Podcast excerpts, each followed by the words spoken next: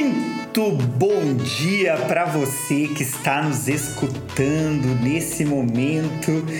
É muito bom é, retomar as atividades desse podcast. Agora vocês todos já sabem que ele se chama Vocatel. Esse podcast nasceu com o desejo de nós construirmos é, um conhecimento de forma colaborativa com pessoas que atuam em áreas como desenvolvimento humano, educação, é, carreiras, saúde mental, soft skills, economia criativa e muitos outros temas relacionados.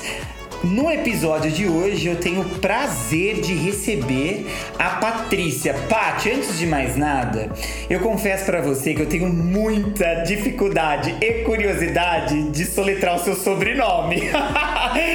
e eu gost... É difícil mesmo. Não é? Eu queria. Oi, pessoal, tudo bem? Eu quero. Bom, gente, vocês já são de casa, já nos acompanham. Eu quero passar já a palavra para Paty. Ela vai se apresentar e a gente vai conversar sobre um tema muito legal. Vamos lá, Paty, palavra com você. Tá bom. E fala do seu sobrenome. Pode deixar. É Patrícia Kiel Schwint. O mais conhecido é o Schwint. E é como se você colocasse um X ali no SCH e tá tudo Schwint, certo. Mas Schwint. Schwint. Schwint. Schwint. Schwint. Aê, pronto. Isso, Schwint. pode falar Schwint. é. Pois é, esse nome complicado aí, mas de origem alemã, família alemã. O Kiel também, amiga? Também. Olha também. só, que bacana. Pati, ah, se apresenta um pouquinho pro pessoal, fala quem você é. Né? Depois a gente comenta algo bem legal sobre é, como a gente se conheceu, mas fala um pouquinho de você, quem você é e a sua área de atuação. Tá bom.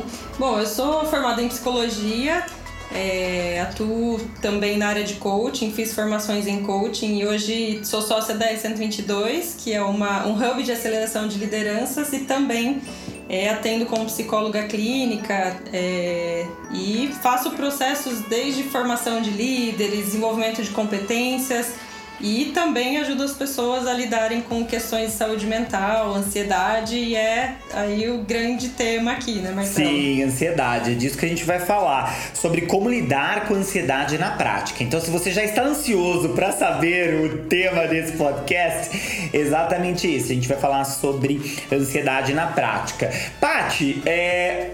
Conta pra gente, eu gosto de perguntar isso para todos os nossos convidados uma curiosidade a seu respeito, uma coisa é, é, é, que a gente não consegue imaginar sobre você quando a gente olha uma foto sua, por exemplo. Gente, que difícil essa pergunta. Me ajuda.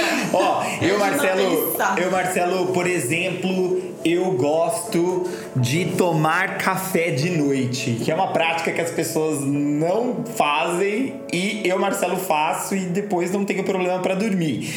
Então é uma, algo inusitado, né, sobre mim. E sobre você? Caramba, aí.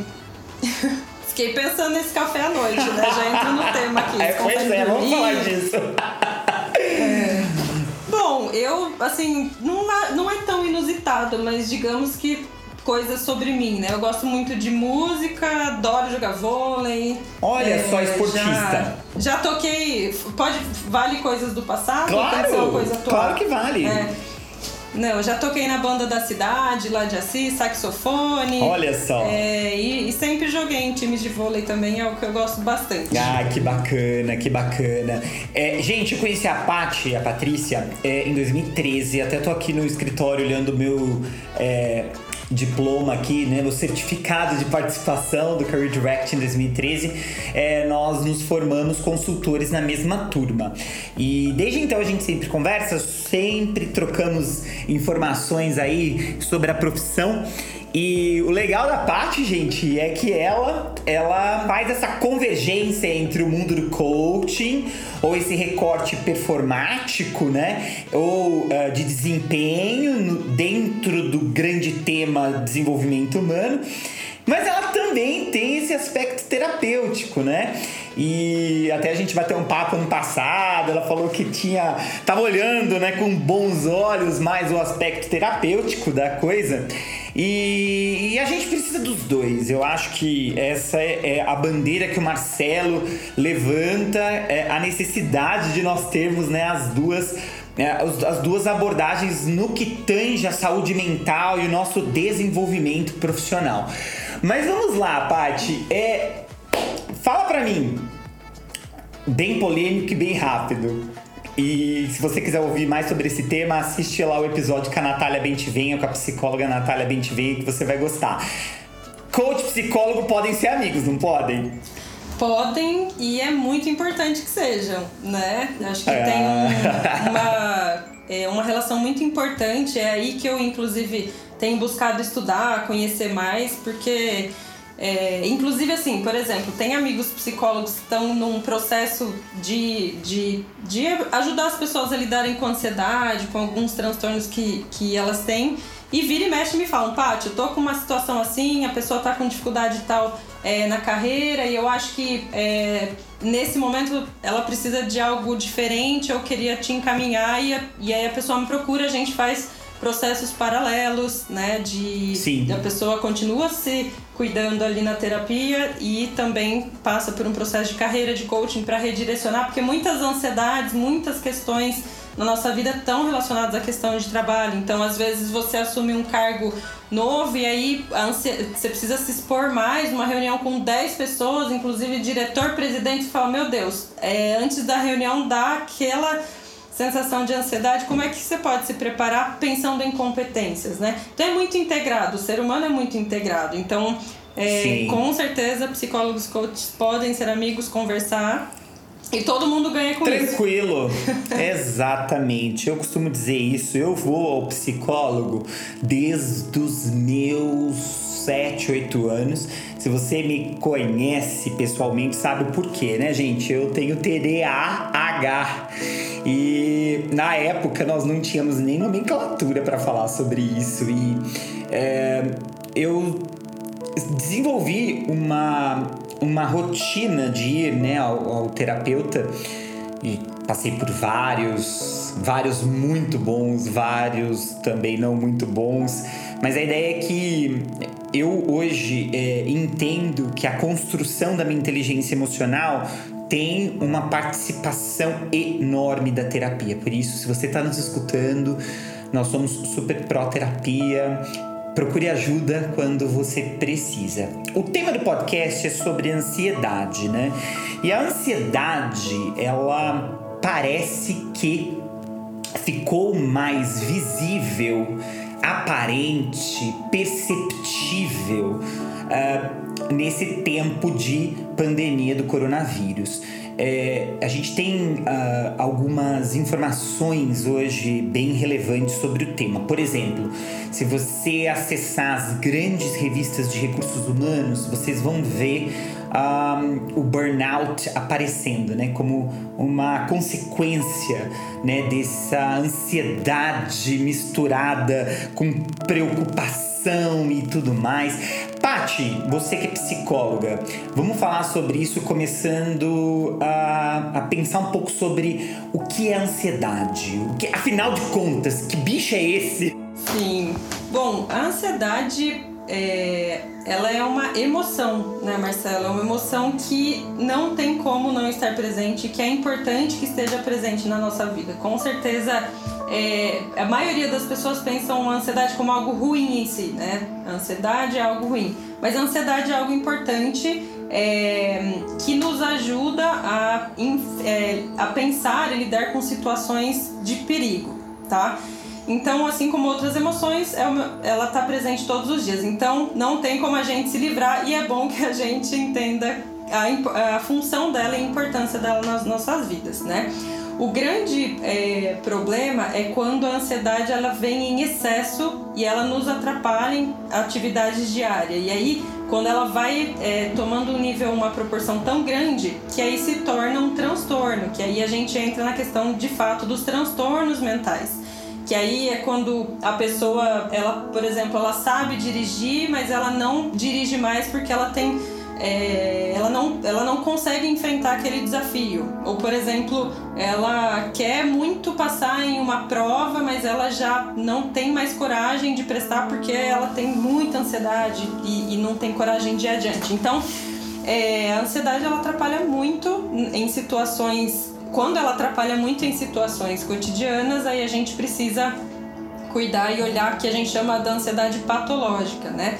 Mas assim, aquele frio na barriga, aquela é, sensação de expectativa, uma certa apreensão, por exemplo, para situações diferentes que a gente vai viver, você vai fazer é, uma apresentação de algo para várias pessoas e você não faz aquilo todo dia. É normal, é natural ter ansiedade, né? É o seu corpo. É um pensamento bem legal, Marcela, é a gente pensar que a ansiedade nos prepara para situações. Olha então, só. quando você tiver aquela sensação né, de ansiedade, não, não veja que, ai meu Deus, não quero sentir isso. Não meu corpo está se preparando para enfrentar uma situação. Uau. O que, que ele está dizendo para eu fazer? Uhum. Ele está dizendo que eu, que eu preciso preparar mais informações, que eu preciso treinar, que eu preciso fazer uma simulação ali, sei lá, de uma entrevista para eu me preparar melhor.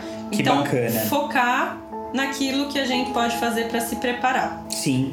Olha que bacana, gente. Vocês já tinham parado para pensar a ansiedade dessa forma, que elas têm aspectos positivos no sentido de ser um sentimento e no sentido de que ela talvez nos impulsione a certas ações que podem ter é, efeitos positivos, né?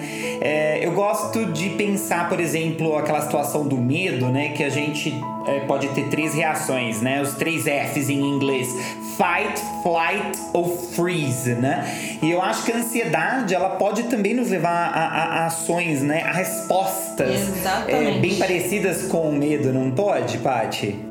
Então, é exatamente isso. A ansiedade nos prepara para essas situações que a gente precisa ter é, alguma ação. O que acontece é que é, na nossa mente, muitas vezes, coisas que pod poderiam. A gente muitas vezes inventa situações de perigo, vamos dizer assim, em palavras simples, tá? Uhum. É, se, tem situações que são perigos reais, que a gente precisa se preparar para enfrentar.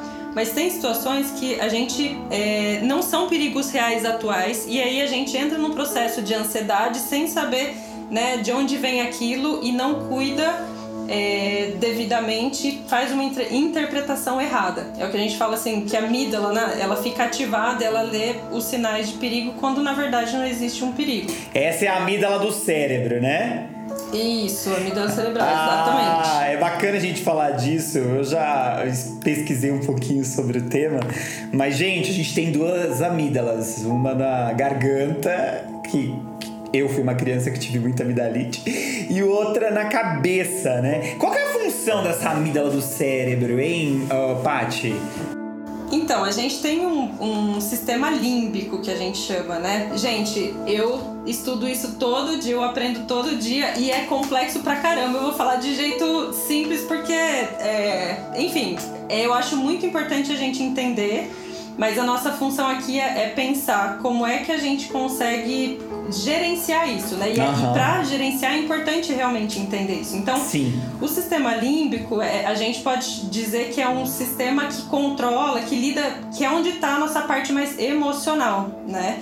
Então, é onde é, se processam as nossas emoções, Certo. tá? E ao mesmo tempo a gente tem, tem também o córtex pré-frontal, que é a parte mais aqui da nossa, vamos dizer, da frente da nossa cabeça, que é a parte mais é, de funções executivas que a gente fala, né? De é, de planejamento, raciocínio, é onde a gente consegue ter um pensamento mais inteligente, vamos dizer assim. Então, a amígdala é tipo assim, a gente. é, eu vou dar o exemplo da minha gatinha, tá? Eu tenho uma gatinha, a Bela, uma gata branca e preta, e ela.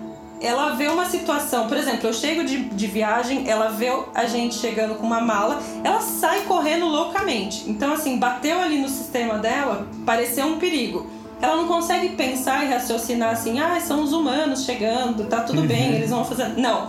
Ela só vê a mala preta, sai correndo porque aquilo é um perigo, né? Certo. Então é o sistema dela mostrando pra ela o perigo e fazendo ela agir, que é o que você falou do correr, né? Uhum. É, nós humanos temos a capacidade de olhar, por exemplo, essa mala chegando com as pessoas e falar: bom, não tem perigo nenhum ali.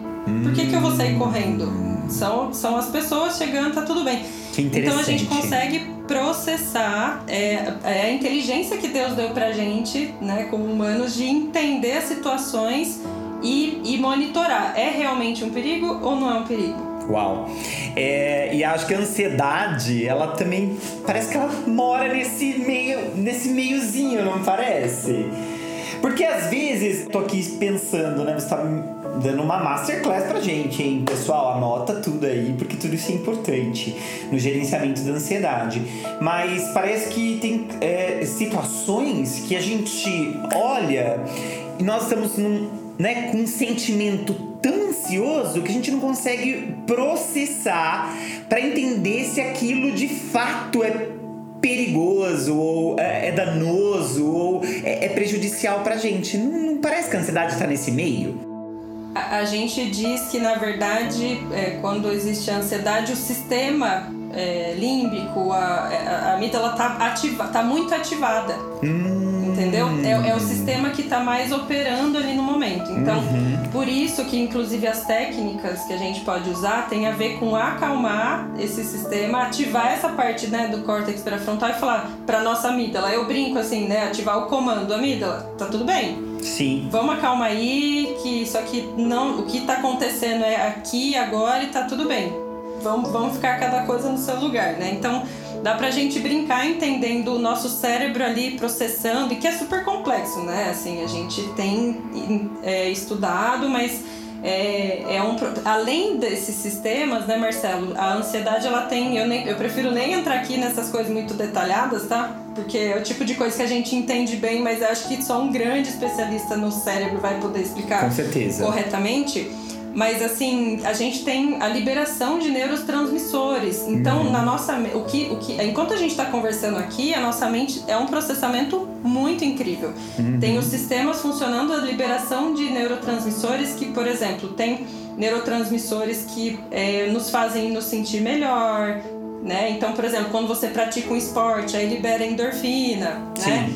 É, aí a serotonina, a dopamina tem tudo a ver com a regulação da nossa mente. Então, Sim. é por isso que fazer atividades, algumas coisas que promovem o bem-estar é tão importante para cuidar, por exemplo, da ansiedade. Sim, olha que interessante, né? É, você é, praticar um esporte pode te ajudar a controlar a tua ansiedade e fazer com que você, por exemplo, seja bem sucedido numa entrevista de emprego, né? Ou você ter uma mente limpa, entre aspas, para você poder processar e raciocinar e chegar a uma conclusão é, diferente para aquele problema complexo do seu trabalho que está diante de você, né? Então é, é muito importante a gente integrar tudo isso, como você falou no começo. Ô Marcelo, e é fácil entender isso, por exemplo, é, quando você. Eu lembro como se fosse hoje, a primeira vez que eu fui tocar teclado na igreja, uhum. eu ensaiei loucamente, perfeitamente, tocava lindo. Chegou no dia de tocar lá para 100 pessoas, o que, que aconteceu? Você já ouviu falar do famoso branco, Uau. né?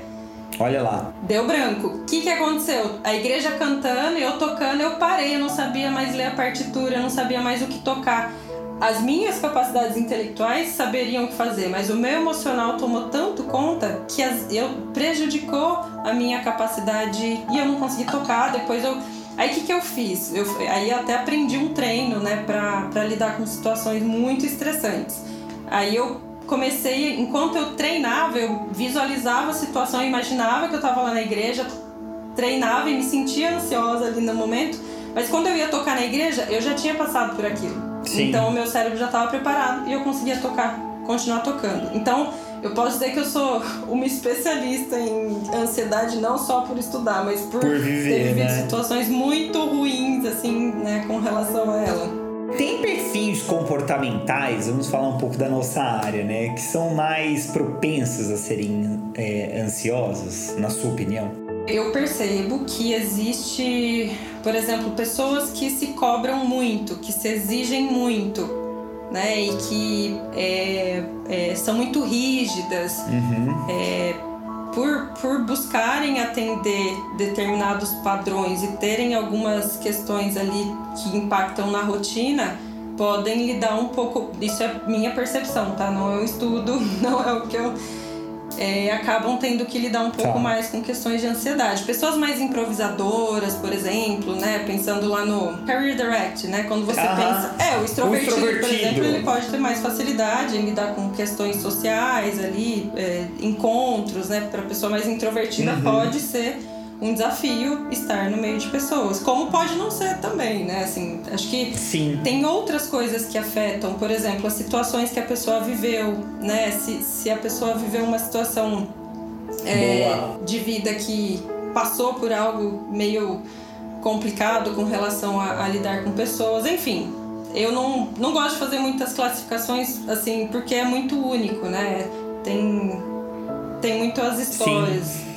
E eu gosto dessa, eu gosto dessa sua, é, desse seu raciocínio, porque eu acredito que o perfil comportamental ele é um pontapé inicial para a gente entender certas coisas, mas ele definitivamente não é é, não está fazendo um solo. ele não é solo sozinho, né? Ele tem toda uma interferência de outros fatores né, da nossa vida. Muito bom. E deixa eu te perguntar, é, você, na sua opinião, quando eu preciso me preocupar com a ansiedade? Quando que um, Bom, a gente viu que a ansiedade é um sentimento, que ela pode ser, pode nos ajudar a produzir ações positivas até, é, é, pode nos ajudar a produzir certa ação, e isso é legal. E eu acho que, falando nisso, eu lembrei de uma frase de um amigo meu, ele diz que quem antecipa governa. E a ansiedade ela tá ligada um pouco a esse senso de antecipa antecipação, né? Então, se você é ansioso e consegue canalizar isso né, para um, uma ação positiva, e você, por exemplo, conseguir antecipar ou criar cenários né, diferentes para uma mesma situação, isso é ótimo, né?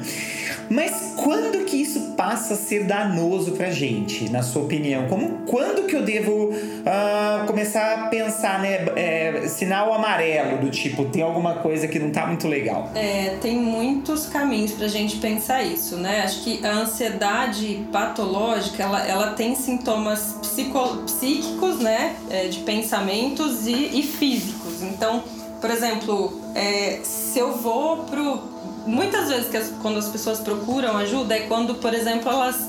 É, outro dia, né? Uma pessoa me falou: ah, eu, eu, eu participo de uma reunião com um chefe, com um monte de gente, eu sempre falei super tranquilo e de repente. O que, que começou a acontecer com a pessoa? Ela começou a, a ter muita taquicardia, começou a suar, coração né, acelerado, Uau. aí começou a tremer e, e vir, vir, muitos pensamentos assim, ah, eu não vou conseguir, eu vou falar uma coisa que tá tudo errado, todo mundo vai perceber que eu não tô, não tô passando bem, né? Então ela um mal-estar muito grande, né? Então a ansiedade patológica ela chega num, num estado físico que você sente que não tá normal. O seu corpo tá tipo se preparando demais, vamos dizer assim, né? uhum. né? E, e aí, assim, esse é, um, esse é um sinalzão, né? Que, que tá na hora de procurar ajuda, porque existe uma forma Sim. de gerenciar isso. Outras coisas é, é sempre quando, que é o que a gente comentou, você fazia alguma coisa que era prazerosa para você, que você gostava, ou que era importante, e você parou de fazer porque tem um medo ali, porque você fica pensando que vai dar tudo errado. É, esses pensamentos, né? É, ansiedade excessiva, é, é, preocupação excessiva, é, muita apreensão, uma sensação de não se aquietar, não estar ali no presente. É, parece que sempre algo Sim. muito ruim vai acontecer. E, e, então são alguns sinais, né? Se, se interfere nos seus relacionamentos nas suas atividades de trabalho. A gente sabe, né, Marcelo, quando a gente começa a ficar assim, Sim. poxa, não tá legal, eu não tô me sentindo bem, tô me sentindo uma sensação ruim interna, e aí tem esses sinais externos também, né, que acabam sendo físicos. E muitas vezes certo. a gente pode olhar para as pessoas ao redor também. Às vezes a pessoa vira e fala para você: "Nossa, eu acho que, sei lá, você Pessoa, eu conheço né, pessoas que não têm coragem de dirigir porque tem muito medo de que aconteça alguma coisa. Aí a pessoa que convive com ela fala: Mas você dirige uhum. bem, tá tudo bem, vai. né, quando um sinal externo nos diz, olha, tá tudo bem, por que, que você não tá fazendo tal coisa que você quer fazer e gosta?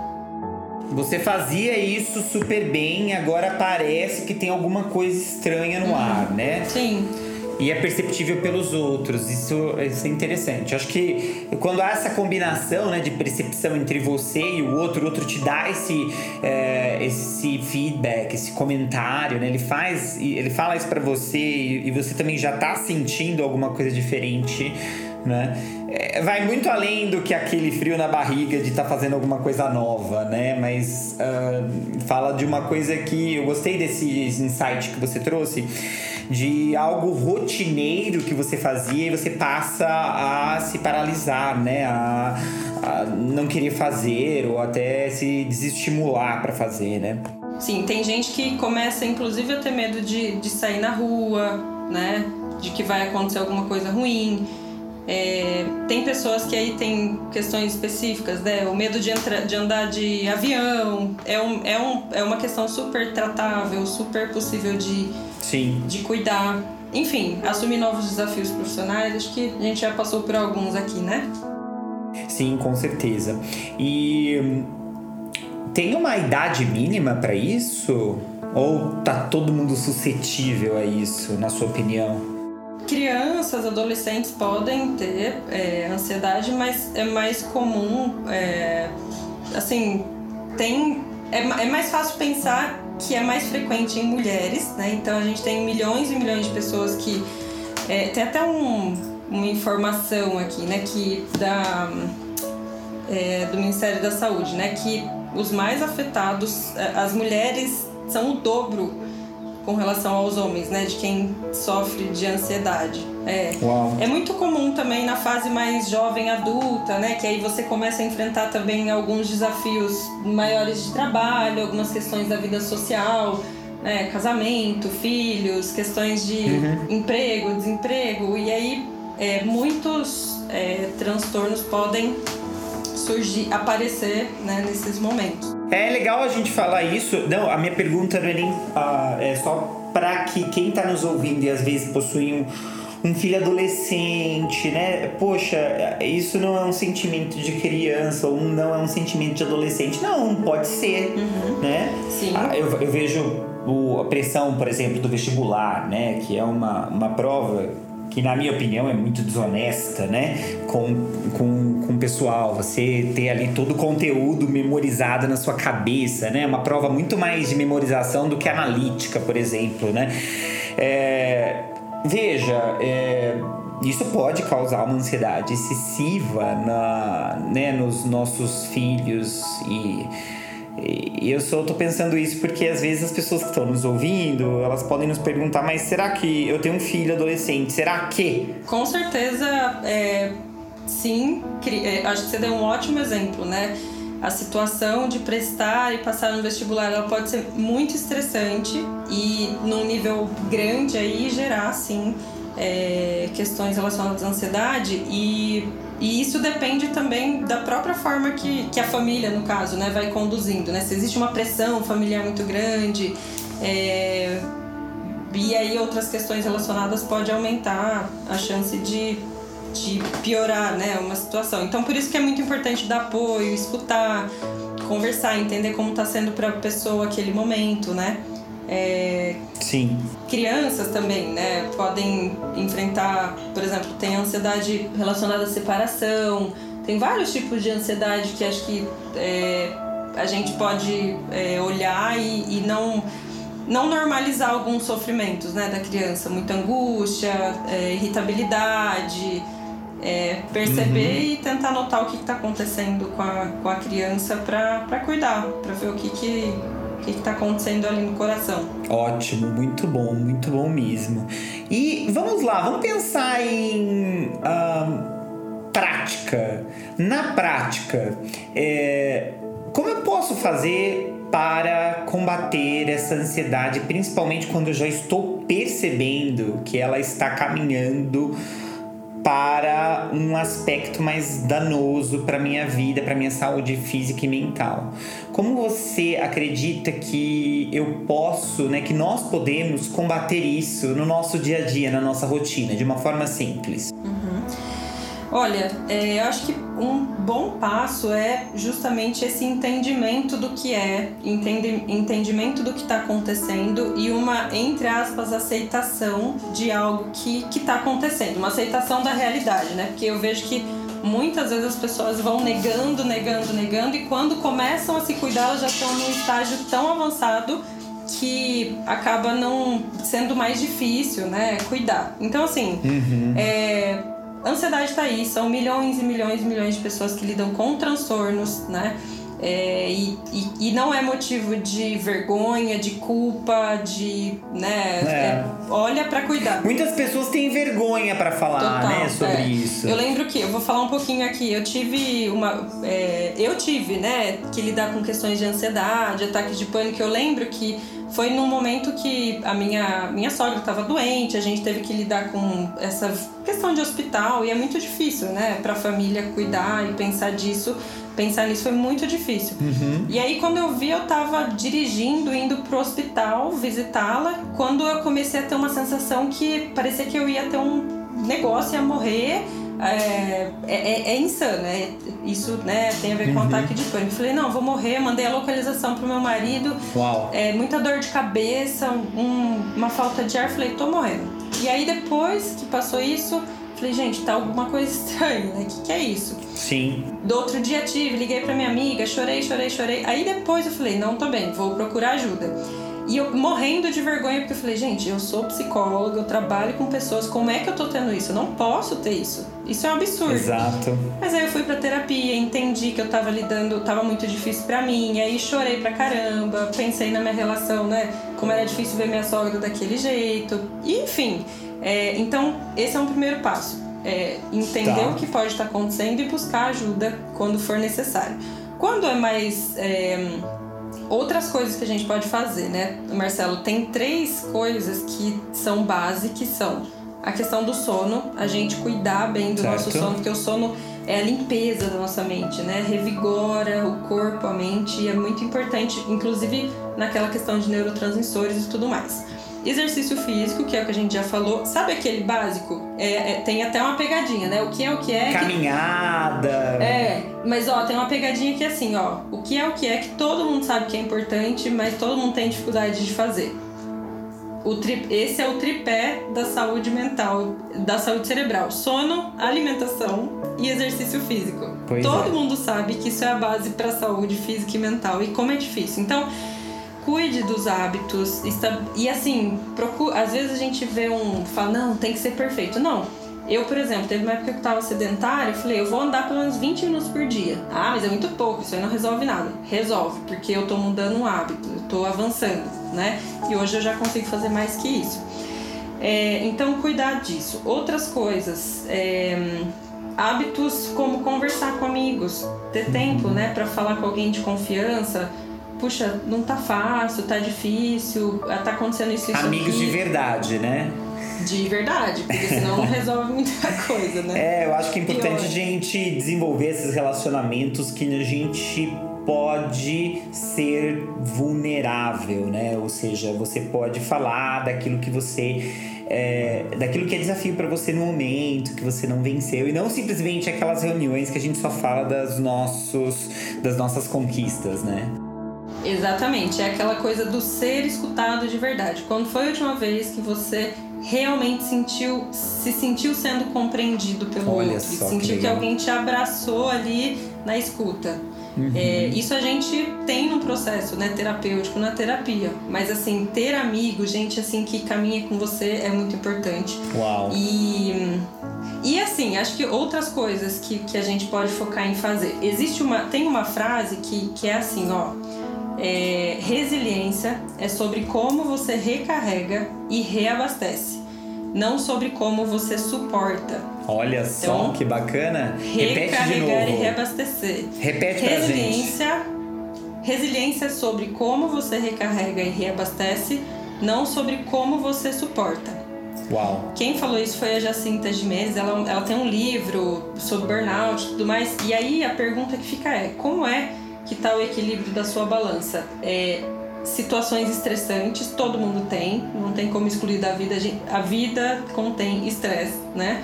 Uhum. Versus o como você se reabastece e se e, e, tem o quanto você faz atividade de relaxamento e descompressão. Uau. Então aqui está um ponto que eu quero destacar.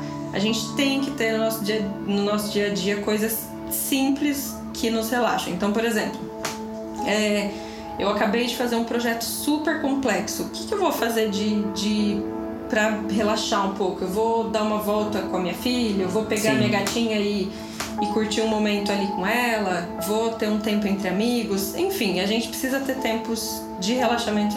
As perguntas que eu faço nesse sentido, Marcelo, são: o que, que te acalma? Uhum. Que coisas te acalmam?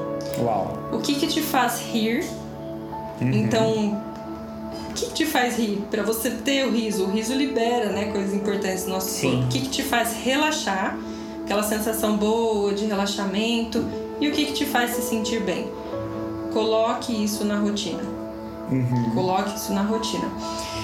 E por fim, é, tem uma coisa que é uma prática muito legal, que é a questão de exercícios de respiração. Marcelo, para quem tem ansiedade, aprender técnicas de respiração diafragmática Uau. é a base, né? Olha só, gente, tudo isso é, é, como posso dizer, né? For free, né? De graça. Não é nada que você precisa de muito investimento, né? É claro, eu quero depois que você fale da necessidade do investimento e quando talvez você é, procurar um, né? Um, enfim, um profissional, um terapeuta ou até mesmo um psiquiatra, porque, às vezes é importante.